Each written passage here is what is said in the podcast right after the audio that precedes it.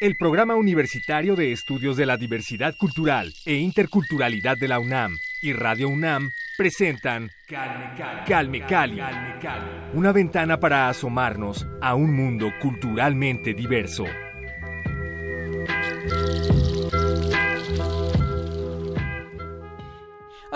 Bienvenidos a Calme Cali. Yo soy Vania Anuche y los quiero invitar a que se queden en esta segunda emisión de nuestra quinta temporada porque vamos a hablar sobre un tema fundamental que reúne dos asuntos de relevancia global. Por un lado, la indiferencia persistente hacia los pueblos originarios del mundo y por el otro, la pandemia de COVID-19 y su impacto en estas poblaciones. Como bien sabemos, este 2020 ha estado enmarcado por un problema de salud mundial que trae consigo diversas problemáticas y acentúa muchas otras. Entre ellas, la situación de las comunidades indígenas, que siguen siendo una de las poblaciones más vulnerables, y las medidas precautorias que muchos gobiernos han implementado ante este fenómeno resultan en muchos casos, ser solamente disfraces de sus verdaderos intereses económicos. De esto y más hablamos con el doctor Nemesio Rodríguez, él es investigador del Programa Universitario de Estudios de la Diversidad Cultural e Interculturalidad de la UNAM y responsable del mapa de los impactos de COVID-19 en los distintos pueblos indios y negros de América Latina. Nos comunicamos con él a través de videollamada hasta la oficina en Oaxaca del PUIC, así que pues tal vez noten algunas pequeñas fallas de origen, pero afortunadamente no entorpecen el mensaje del doctor Rodríguez sobre este importante esfuerzo que está llevando a cabo parte del equipo de investigadores del PUIC en Oaxaca. Vamos a escuchar entonces esta conversación y échenle ojo a los informes de esta investigación en nuestro Twitter, arroba calmecali-unam. Ahí les vamos a colgar la liga correspondiente y para los que no tienen Twitter, ahí les va www.nacionmulticultural.unam.mx diagonal pueblos-COVID-19. Ahí está, búsquenlo en, les repito, arroba calmecali-unam. Quédense con nosotros en Radio UNAM, esto es Calme Cali, comenzamos. Bueno, primero, los primeros sorprendidos fuimos nosotros mismos, cuando fin de marzo y abril empiezan a llegarnos cada vez más información de organizaciones indígenas y grupos de apoyo a estas organizaciones sobre la situación que empezaban a sufrir por la pandemia y cómo ésta se iba extendiendo en, distintos pueblos. Nos llamó la atención porque si bien teníamos un apartado, digamos, un banco de datos sobre nutrición y salud en pueblos indígenas, en parte de un trabajo que estamos haciendo sobre impactos de megaproyectos en zonas indígenas y negras de América Latina, era realmente la información empezaba a llegar mucha información muy específica. En ese momento tomamos la decisión, bueno, esto está abriendo un campo importante en el cual había dos variantes. Por un lado, era por las cifras de contagiados y otra, los grupos contagiados. Sobre la cifra de contagiados hicimos un análisis y veíamos que eran malas, digamos, la información oficial que daban los distintos gobiernos sobre la pandemia y los impactos que iba teniendo, veíamos que no se aplicaba a población indígena, cuando se aplicaba era mal aplicado porque la variante tomada fundamental era la lingüística, entonces si alguien indígena perdió la lengua, por lo tanto no entraba en estos conteos. Tomamos la decisión de que íbamos a mapear cómo se iba expandiendo la pandemia de COVID por grupo. Y entonces nos dedicamos a, en función de datos que nos proporcionaban tanto organizaciones indígenas como grupos de apoyo a estas organizaciones, nos mandan la información, entonces empezamos a mapear los grupos y en dónde se iban impactando. El último mapa lo, hicimos el 31 de agosto, y cubrimos, digamos, la información de seis meses. Empezamos en el primer corte con 144 grupos infectados, pero ya para el 31 de agosto teníamos 568. Es decir, dijimos, este es el último mapa. ¿Por qué el último mapa? Porque ya quedaban pocos grupos por ser impactados. Ahora viene otro trabajo, digamos, con esta información, que es la determinación de los vectores de estos impactos que es el trabajo que estamos haciendo en este momento para preparar un informe que será público, que tiene que ver, empezar a, a ver cuáles han sido los vectores de impacto en estos grupos en concreto. Y tenemos de varios, hay varias, digamos, fuentes y ahora que en este momento se está sacando en concreto en cada lugar cuál fue el vector. Tenemos vectores, por ejemplo, de que en el dilema este que se han puesto todos los gobiernos de América Latina, no solamente los de América Latina, pero en nuestro caso lo tomamos con atención y con dedicación, es este falso dilema entre economía y salud. Y entonces se privilegió, digamos, en casi toda América Latina, la cuestión económica sobre la salud. Y ahí se permitió de que siguieran funcionando las empresas mineras, por ejemplo. Y lo tenemos documentado, de que teniendo personal infectado como tal, continuaron trabajando sin ningún tipo de control por las estructuras estatales. Y entonces, esta minería legal, tenemos casos en Chile, en Bolivia, en Perú, en Ecuador, en Venezuela y en México, que han impactado sobre poblaciones indígenas cercanas o trabajadores dentro de las mineras. Junto a esto también tenemos el hecho de funcionarios públicos que han cometido errores, que han ayudado a continuar, digamos, a profundizar la estructura de pandemia. Por ejemplo, se toma la, en algunos casos y en algunos países la decisión de repartir, en algunos casos dinero, en otros casos alimentos, en otros casos situaciones de toque de queda, como Guatemala, donde la gente no puede ir a sus campos de cosecha ni puede salir al bosque o selva a recolectar. Entonces, gobiernos han tomado la actitud de repartir o dinero para que puedan adquirir alimentos o directamente alimentos. Y esto ha sido, si bien la idea es buena, su operación ha sido mala. Y esta operación ha sido, por ejemplo, de que gente se ha concentrado en ciudades para poder cobrar este dinero sin ningún tipo de resguardo de las cuestiones de salud mínimas como para poder proteger a la población. Personalmente esto lo he visto en San Cristóbal de las Casas y lo he visto en la ciudad de Oaxaca. Pero la información que se tienen es de, eh, en Chile, en eh, Bolivia, en Perú, en Brasil, en Colombia, en Ecuador, en Venezuela, en Guatemala. Ha, habido este tipo de situaciones. Entonces, ideas buenas de ayudar a la población han sido vectores de infección.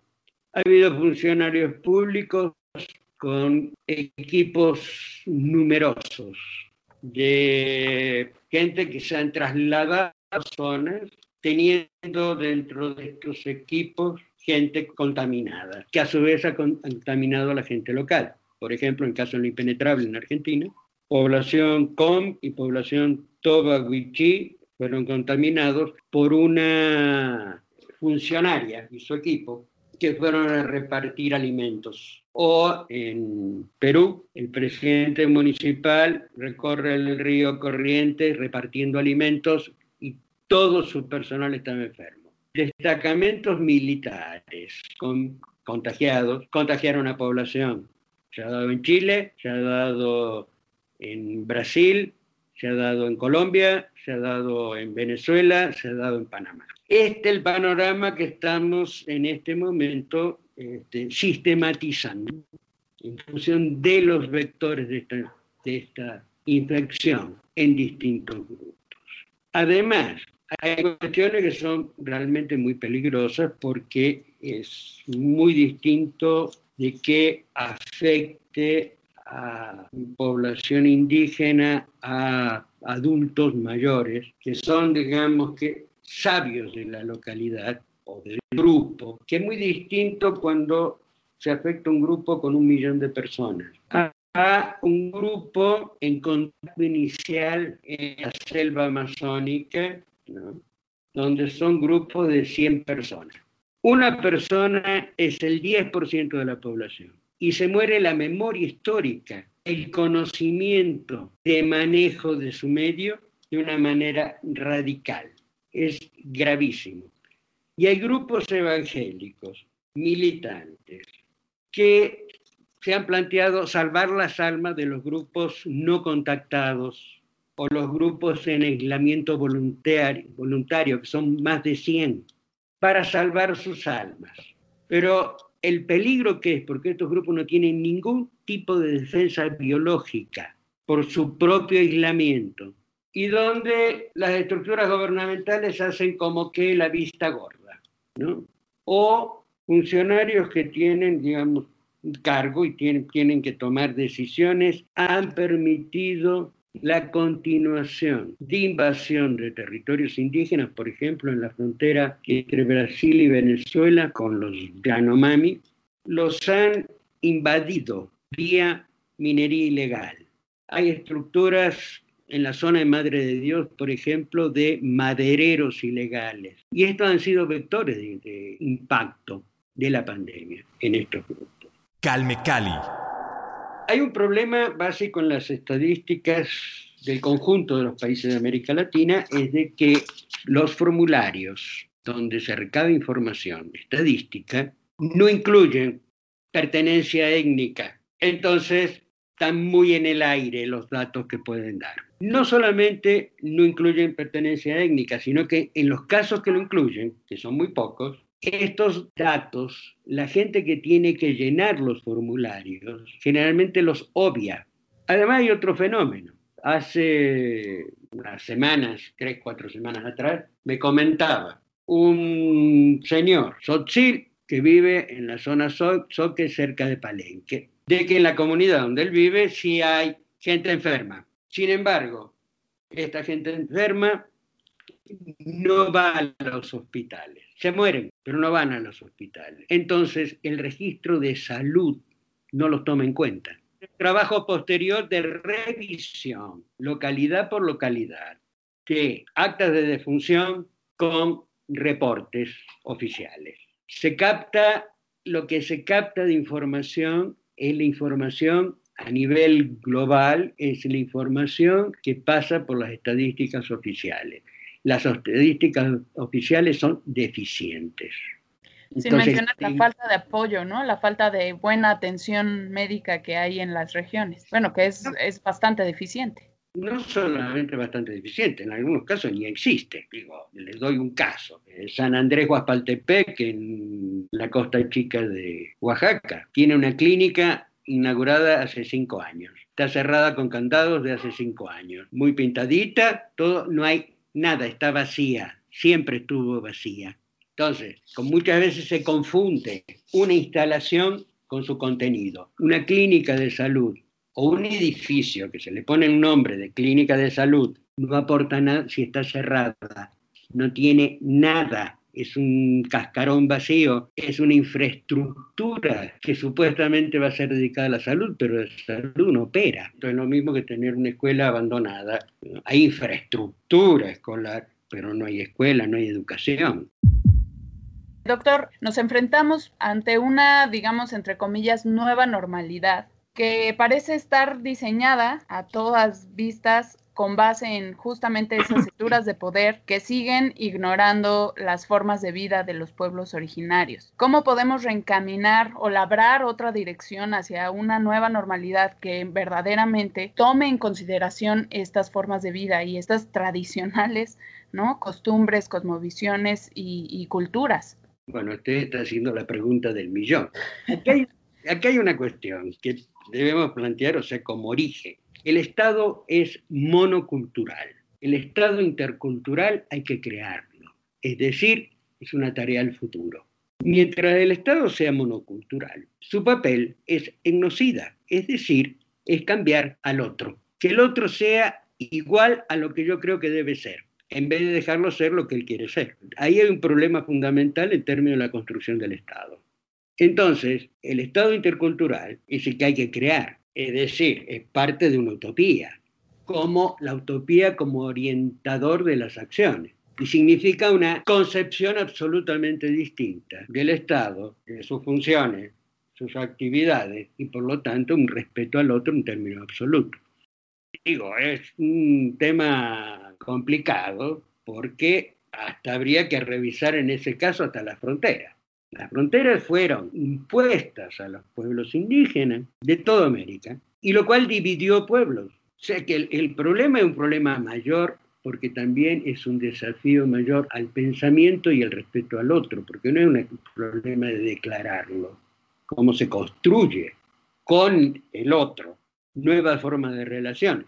Entonces, lo que hay, la nueva normalidad planteada es más de lo mismo con algunas características distintas, pero no es un cambio, no es un cambio de raíz. Doctor, en este mapeo se contabilizaron 17 países de América Latina.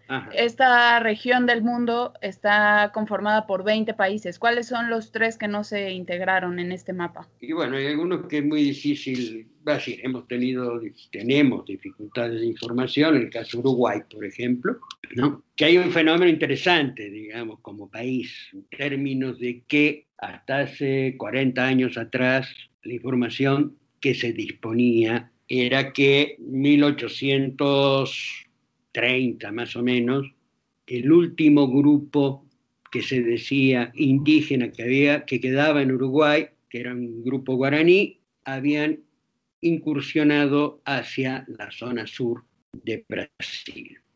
Y hace 40 años atrás empiezan a aparecer algunos grupos autodenominados charrúas, que también tienen contraparte, digamos, del lado de Brasil y empiezan a reconocerse como indígenas. Hay procesos en toda América Latina de gente que había sido desplazada o habían sido comprado el discurso del mestizaje y su pérdida de identidad y que empezaron a buscar, en algunos casos, recrear viejas identidades y en otros empezaron a crear identidades indígenas nuevas. Argentina es otro caso en el cual este, hace, hasta hace 30 años, 40 años atrás, había 17 grupos indígenas muy claros, ahora son más de 28. Es gente que estaba y que aparecían como campesinos tradicionales en zonas alejadas de los centros urbanos, empezaron a reclamar una identidad y a partir de reclamar identidad, reclamar tierra, que es un punto fundamental. Los territorios son fundamentales. Y casualmente los territorios indígenas son los que más en peligro están, son los menos protegidos, salvo cuando los protege la propia gente. Y estos, la búsqueda de estos territorios por estos grupos, o en el caso de Brasil con Añañá en la frontera del estado de Bahía, los Añañá eran costeros, en el mediados del siglo XVIII se van al interior, sin embargo, grupos, población de la costa manda a jóvenes a aprender el añañá con los que se fueron al interior, regresan, enseñan el añañá a la población local de la costa de Bahía y empiezan un proceso de luchar por su tierra como grupo indígena. Es decir, el asunto de la tierra es fundamental y la tenencia de esta tierra es fundamental. Territorio le da significado y significado histórico, le da identidad en una estructura que fue un proceso, del, digamos, parte del proceso de globalización, de pérdida de identidades de todo tipo. Este abandono, esta falta, supuesta falta de raíz de la estructura de, planteada de la globalización, genera nuevas identidades, es decir, los procesos, que la antropología lo ha estudiado muy bien durante muchísimos años, de etnogénesis, nuevas identidades, poblacionales. Entonces tenemos este tipo de, situación, caso Uruguay, caso particular, digamos, en Argentina, caso de Chimalapas, México. Teóricamente, cuando uno habla de Chimalapas, dice, ah, los soques. Pero los soques, en la zona de su territorio que compraron, y siempre en disputa en los límites con Veracruz, con Chiapas, sobre todo con Chiapas. Pero este territorio comunal soque han ido llegando mixtecos, tzotziles, setlales, zapotecos, y han creado a su vez una identidad que es la identidad chima y un proceso de 50 años. Si las identidades también no, son, no, es que sean eternas, sino de que también se crean, se recrean, algunas sobre la misma matriz cultural y otras se crean sobre otras, nuevas matrices. ¿Y qué disputan? Territorio, siempre. Hasta los pueblos nómades reclaman territorio. Es decir, sobre todo, por ejemplo, los grupos amazónicos de los nueve países que involucran la región amazónica. Tienen amplios estructuras de perambulación. Sí, parte de la estructura del Estado fundamental es controlar la población dentro de un territorio determinado. Entonces los grupos no son como que se salen de la regla, se salen de la norma. Y la cuestión es fijarlos. Y esto de fijarlos implica un territorio limitado. Cuando un grupo que tenga amplias áreas de perambulación como tal, tiene tienen y pelean por ese territorio. Y es una de las cuestiones que en todos los países, los nueve países que involucran el área amazónica, es decir, ¿por qué se les bate a indígenas que viven en esta zona áreas tan grandes cuando estos indígenas son improductivos? Eso de ser improductivo es un invento. Pues es un concepto occidental, ¿no? Absolutamente. Por eso el Estado es monocultural y ese es un problema. El Estado más no sabe tratar con la diferencia, sabe tratar con la homogeneidad y siempre cuesta una gran lucha a las poblaciones diversas tener espacio. Calme Cali. Bueno, doctor, estamos concluyendo ya esta charla. Nada más mencionar que el mapa, este trabajo que han realizado ya desde abril el equipo del PUIC de la oficina en Oaxaca, el PUIC de la UNAM, está disponible, por supuesto, en el sitio del PUIC, www.nacionmulticultural.unam.mx, diagonal pueblos-COVID-19. Se los vamos a colgar en nuestra cuenta de Twitter, arroba calmecali-unam. Y bueno, nos quedamos, por supuesto, a la espera de esta información que usted mencionaba al principio, toda la recopilación de los vectores, los determinantes que han influido en esta expansión de la pandemia de COVID-19 entre los pueblos indios y negros de Latinoamérica, que está disponible en el banco de datos sobre salud, si no me equivoco, www.imecinal.unam.mx, que en este momento nos estamos metiendo y aparece en construcción. Me imagino que responde también a este proceso de recopilación, organización de los datos que ustedes tienen o que están adquiriendo en este momento. Doctor, ¿tiene un estimado de cuándo podríamos disponer ya de esta información? El banco de datos sobre salud y nutrición ya está. Lo que está en construcción es la introducción. Y en este banco de datos van a aparecer todos los documentos que hemos eh, utilizado para la cuestión de la pandemia, que lleva cada documento un trabajo, es laborioso, es arduo, es tardado, porque es un proceso de catalogación pero de cualquier manera estimamos que para fin de este mes o la primera semana de noviembre tener el informe sobre los vectores, que esto es una extracción que estamos haciendo de los, esos, los documentos que tienen que ver con la pandemia. Doctor Nemesio Rodríguez, investigador de la sede en Oaxaca del Programa Universitario de Estudios de la Diversidad Cultural e Interculturalidad de la UNAM, muchísimas gracias por este tiempo, por compartirnos todas sus reflexiones y estaremos pendientes de esta información que nos ha compartido. Yo quedo agradecido con ustedes y a la disposición para lo que necesiten. Muchísimas gracias.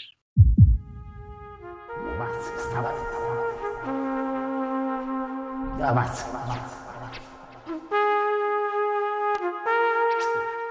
Escuchamos al doctor Nemesio Rodríguez, investigador del PUIC de la UNAM y responsable del mapa de los impactos de COVID-19 en los distintos pueblos indios y negros de América Latina. Les recordamos que en nuestro Twitter está publicada la liga correspondiente a esta información de la que hablamos y que desde el pasado abril han recabado minuciosamente en la oficina de Oaxaca del PUIC. Síganos como arroba calmecali-unam y ahí van a ver la liga al sitio del PUIC www.nacionmulticultural.unam.mx diagonal pueblos-covid 19. Antes de irnos, quiero agradecer rápidamente a Ricardo Matamoros, a Verónica Morales, Mario Navarrete Real, a Refrancito, a Alfonso de Alba Arcos, a Eduardo Mendoza, a Esther Chivis, México Gráfico, Francisco Rodríguez, Hernán Garza, Iracema, Connie Valadez, Flechador del Sol y a todos y cada uno de los que se toman un ratito de su día para mandarnos saludos y mensajes de apoyo. Muchísimas gracias a todos por ser parte de Calme Cali. Y ahora sí, para despedir nuestro programa, los dejamos con la oferta de actividades que tiene el PUIC para todos ustedes. Yo soy Vania Nuche, los espero la siguiente semana aquí en Radio UNAM. Plazo Kamati, hasta la próxima.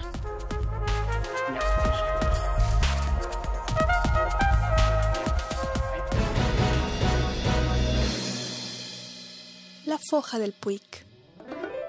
Recuerda que sigue vigente la convocatoria del Premio Arturo Barman 2020 con el tema Articular la complejidad, alternativas y resistencia ante el neocolonialismo, bajo las problemáticas megaproyectos, estructuras familiares, migraciones. Visita la página www.catedrabarman.unam.mx para consultar las bases de participación. Forma parte de la comunidad del programa de la diversidad cultural en nuestras redes sociales podrás encontrar noticias, fotografías, reseñas y las notificaciones para próximos proyectos. Búscanos en Twitter, Facebook e Instagram como arroba puicunam. Si eres alumno de nivel bachillerato o licenciatura de esta universidad y perteneces a algún pueblo indígena o afromexicano, tú puedes integrar el sistema de becas para estudiantes de pueblos indígenas y afromexicanos de la UNAM. Consulta la convocatoria en www.nacionmulticultural.unam.mx. Recuerda que ya están a tu disposición nuestras novedades editoriales.